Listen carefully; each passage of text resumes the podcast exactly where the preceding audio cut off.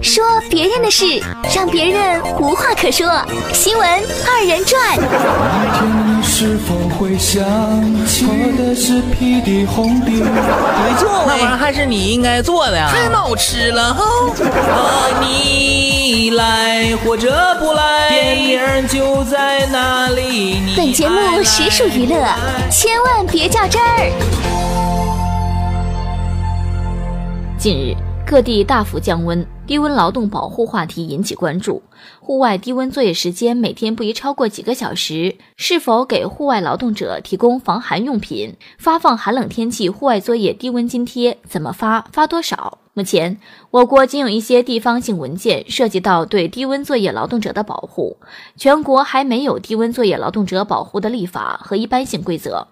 中国人民大学公共管理学院教授刘鹏说。呃，我们国家的低温津贴政策，在我看来啊，不仅仅是一种人性关怀，更重要的是我们国家对劳动者权益保护的一种非常重要的法治保障。记者了解到，一些省市自治区相继制定了高寒天气室外作业的劳动保护和低温津贴。在这些规定中，一些地方设定了低温津贴的发放标准，要在零下二十五度以下连续作业四小时以上的劳动者可以领到低温津贴。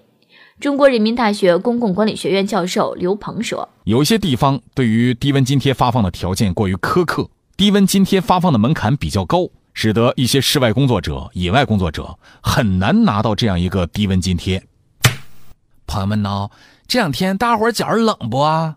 哎呀妈，这不又到了一年一度的南方人打哆嗦、北方人穷嘚瑟的时候了吗？搁这儿呢，我很想提醒我那些东北的朋友们。冬天没有事儿，别去南方，我求你们别去，冷死了。不要以为是个东北人就扛冻，离开暖气你啥都不是，真的。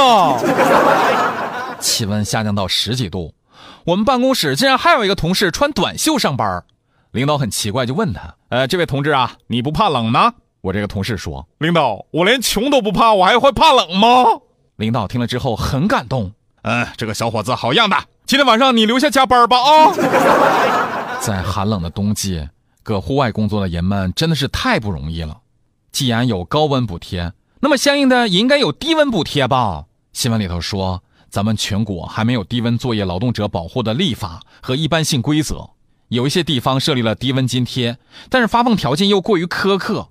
这寒冬腊月的，仍在户外劳动的大多是环卫工。快递员、保安等一线生活性服务业的劳动者，本质上，咱们冬日里享受便利的背后，就是他们在替我们承受不便呢。